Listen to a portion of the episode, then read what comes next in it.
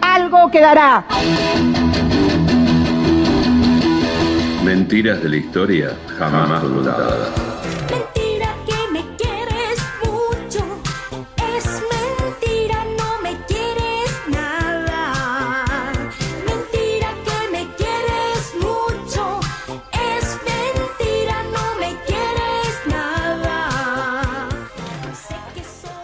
George Taulon Mane Opon Ousman Wee nace en Monrovia en 1966, hoy Liberia. Inicia su carrera futbolística como delantero centro en varios clubes africanos, hasta que en 1988 es contratado por el príncipe Rainiero de Mónaco, para su equipo el AS Mónaco. De allí, después de cuatro años, pasa al Paris Saint-Germain, donde destaca a nivel internacional. Milan, Chelsea, Manchester City, Olympique de Marsella, hasta retirarse en el Al Jazeera. Considerado uno de los mejores delanteros de los 90 y balón de oro en 1995. Tras retirarse en 2003, centra esfuerzos en su labor como embajador de buena voluntad en UNICEF. Nunca pudo disputar una Copa del Mundo, pero intentó que su país, Liberia, estuviese presente en tres ocasiones, 1990, 1998 y ya con 34 años, echó el resto para la fase mundial 2002, no solo como jugador, sino también como capitán, como patrocinador y como asistente del técnico. Y ya con un Liberia en las puertas, liderando la clasificación hasta la última jornada, una llamada de teléfono, según UEA, hizo que Ghana se dejase ganar por Nigeria lo que convenía comercialmente a la FIFA. Y entró Nigeria. El rey George, como lo llamaban, inició en el 1985 en el Micti Barrolé, los Red Boys de Liberia, y finalizó su carrera de futbolista en Al Jazeera en el 2003. Su éxito deportivo contrastó con la preocupación por la situación política de Liberia, inmersa en la guerra civil. UEA invirtió buena parte de su sueldo en buscar refugios familiares y amigos, se enfrentó al gobierno de su país y trasladó a su familia a Nueva York, mientras él estaba en Francia. En su carrera tuvo centenares de miles de admiradores, entre ellos uno muy particular, que siguió su carrera en el Milan del 95 al 2000, y quien tuvo el privilegio de conocerlo en un partido Roman-Milan en el 98 en Roma. Este fue el primer encuentro entre el astro del fútbol liberiano y el entonces arzobispo de Buenos Aires.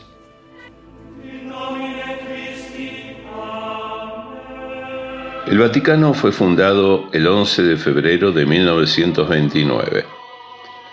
Tiene una superficie de 44 hectáreas. Y su gobierno es una monarquía absoluta, electiva y teocrática. Y cuenta con una población de 825 habitantes. Una cantidad tan exigua que hace que la FIFA no la pueda admitir como asociada si bien ya desde Juan Pablo II, ésta lo ha solicitado. Esta solicitud tiene una motivación. El Vaticano cuenta con una selección de fútbol, la cual ha tenido incluso varios juegos amistosos con otros países que, dado su origen, no son reconocidos por la FIFA.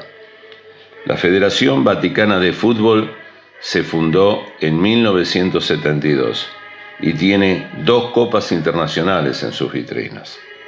Los integrantes de la selección son sacerdotes, miembros del Consejo Papal y de la Guardia Suiza.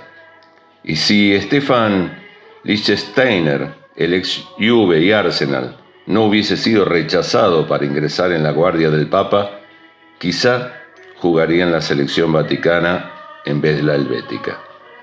El Estadio Vaticano cuenta con lugar para 2.000 espectadores y se llama Pío XII. En el 2006 el secretario de Estado pidió a la FIFA que los hicieran miembros oficiales, pero ésta lo descartó. Si tomáramos a los seminaristas sudamericanos de nuestras universidades pontificias, tendríamos un equipo insuperable. Creo que nos tienen un poquito de miedo, declaró el secretario pontífico entre Aves Marías. El requerimiento a la FIFA fue nuevamente efectuado en el 2017 por el Papa futbolero argentino Francisco, que contaba con el apoyo total de Diego Maradona. Y nuevamente la FIFA dijo que no. La respuesta al presidente de la federación, Gianni Infantino, por parte del Papa fue, como puedes ver, aquellos que buscan la santidad también buscan meter un gol. ¿Te imaginas un torneo de fútbol entre santos? Ten mucho cuidado con tu discriminación, porque tal vez pueda ser uno de ellos. En el segundo encuentro entre George Weah, ya presidente de Liberia, y Francisco, ya papa, se llevó a cabo sin protocolo de encuentro de representantes de Estado en diciembre de 2020. Si bien la prensa no se hizo eco, solo un artículo en página 5 de El Observatorio Romano y una mención de la visita en Vatican News, donde solo se mencionaba la visita del presidente de Liberia al Santo Padre. A nadie llamó la atención, todos supusieron que la convocatoria de Francesco Aguea era una forma de agradecerle el alto crecimiento del cristianismo en el país africano, que en el último año había pasado del 80% al 85%, convirtiéndose así en uno de los países del mundo donde más se profesaba el catolicismo. Pero no. En realidad, ese no era el motivo. Y aquí da comienzo nuestra historia jamás contada. El Papa Francisco lo venía considerando de la época que solo era Bergoglio. ¿Por qué? Si somos un Estado independiente y podemos contar con un equipo competitivo, ¿por qué no podemos competir en un mundial? ¿Cuál sería el problema? A nuestros jugadores, si bien de diferentes nacionalidades, eh, les otorgaríamos la nacionalidad vaticana. Ninguno de ellos habría jugado anteriormente para la selección de su país, de nacimiento u otro. ¿Se imaginan lo que podría ser una final Vaticano-Israel? Pero no. La mafia de pecadores, como lo llamaba en público Francisco de la FIFA, se había empeñado en que no. Por lo que él organizaría un mundial paralelo que se jugaría cada cuatro años y con la participación de selecciones, así como la Vaticana, y por distintos motivos descartadas por la FIFA. Con la muerte del Diego había perdido un aliado indispensable, el mejor del mundo, y por si fuese poco, compatriota. Por lo que se debía jugar otra carta, y por eso lo convocó a su admirado George Weah. Cuando Francesco se reunió con él, con solo la compañía de el italiano Fabio Salerno, su secretario personal, y además el míster de la selección vaticana, y el embajador de Liberia en el Vaticano, Autu Mayu al-Hajil. Los invitados no lo podían creer. El Papa en persona los convocaba para formar un mundial de fútbol que compitiera con el de la FIFA. A ellos, que estaban en el puesto FIFA 185. ¿Y qué pensará la federación? preguntó tímidamente Wea, sin intención de contradecir al Papa. La respuesta fue que aquí va a haber lío, va a haber lío. Que en el fútbol va a haber lío, va a haber lío. Y dado que el Papa había hecho concurrir un quinto participante, un traductor lunfardo inglés, para que ningún alcahuete italiano de acá dentro del chivatazo, dijo. El lufardo porteño le preguntó, ¿Vos te la bancás, George? A lo que Wea respondió, si el Señor hizo que yo me encuentre aquí hoy, es un designio y no seré yo a contradecirlo. Esto lo dijo en liberiano para que ningún alcahuete inglés lo escuchase, pero dado que no había un traductor eh, liberiano lunfardo, Francesco no entendió nada, pero aceptó su sonrisa y su gesto positivo con la cabeza como un sí. El mundial se llevaría a cabo, por ser el primero, en el Vaticano, en San Marino y con el aval del católico Agnelli, quien odiaba a Ferraino por haberle quitado el puesto a presidente en la FIFA, en el estadio de la Juventus, club con el cual mantenía una excelente relación. La Juventus de Turín se ha proclamado campeón del campeonato italiano de fútbol. El Papa Francisco recibió a los dirigentes, al cuerpo técnico y a los capitanes del equipo. Y también, ¿por qué no? Francesco, aprovechando su rango, su nacionalidad de nacimiento y su amistad con Maradona, pediría, en nombre de la Santa Iglesia Madre, prestado el estadio Diego Armando Maradona de Nápoli. ¿O acaso no había sido él el que ante el pedido del síndaco de Nápoli había autorizado cambiar al San Paolo por el nombre del dios del fútbol, Maradona. Las selecciones que serían invitadas serían la de Israel, la de Emiratos Árabes Unidos y la del Tíbet, de forma que no pudieran decir que era un mundial con dueño.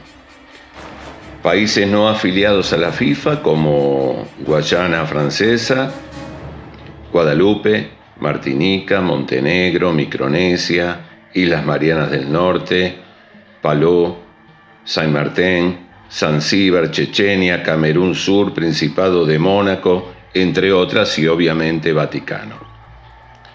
Después, para armar lío, continuó Francisco, invitaríamos a Grupo Indígena de Australia, Córcega de Francia, Cataluña y Melilla de España.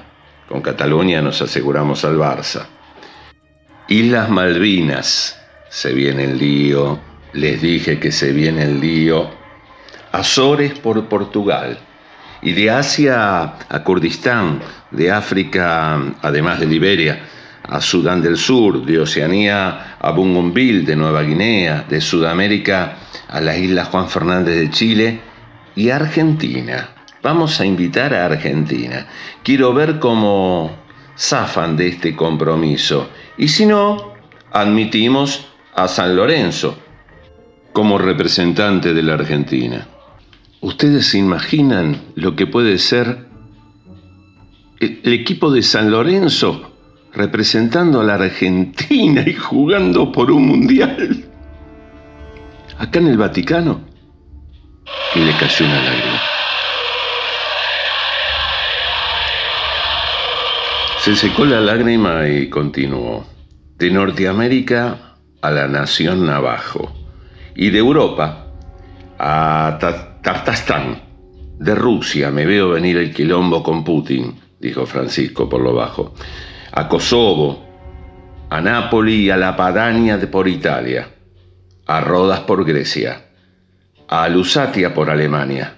¿Quieren lío? Le vamos a dar lío y vamos a ver cómo van a reaccionar católicos, judíos y musulmanes cuando sus gobernantes no apoyen estas elecciones. Wea se había quedado literalmente mudo.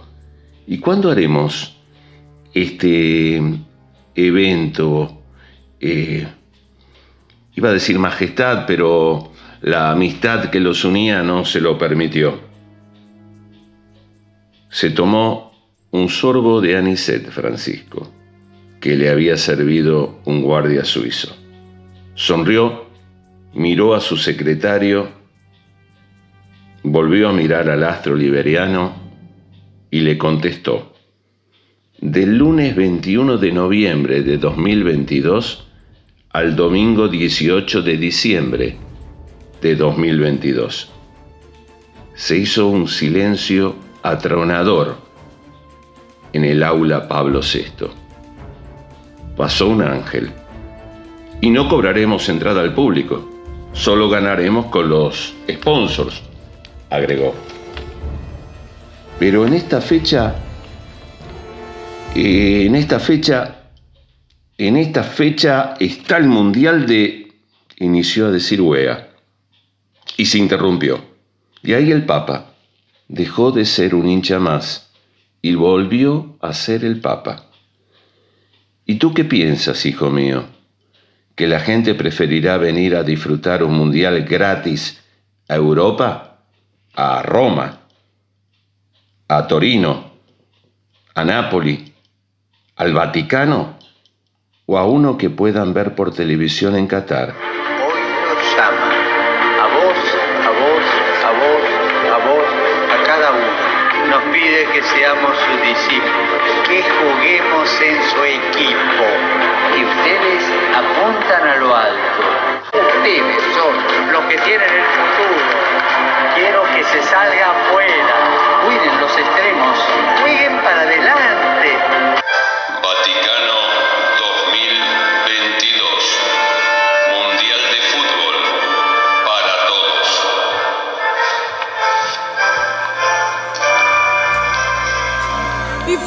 creyendo en ti sin sospechar que solo estaba frente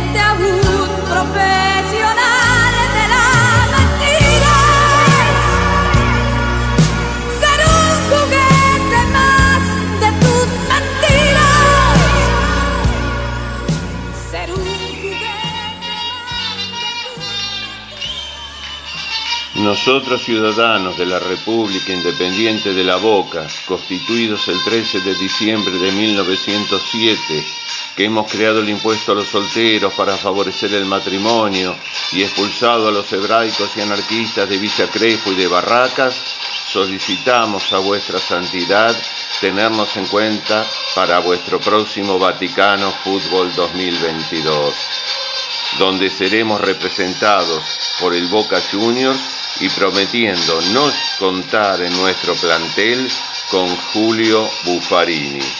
Dios lo bendiga, Santo Padre. Nos vas a buscar nos vas a escuchar. www.yoargentino.net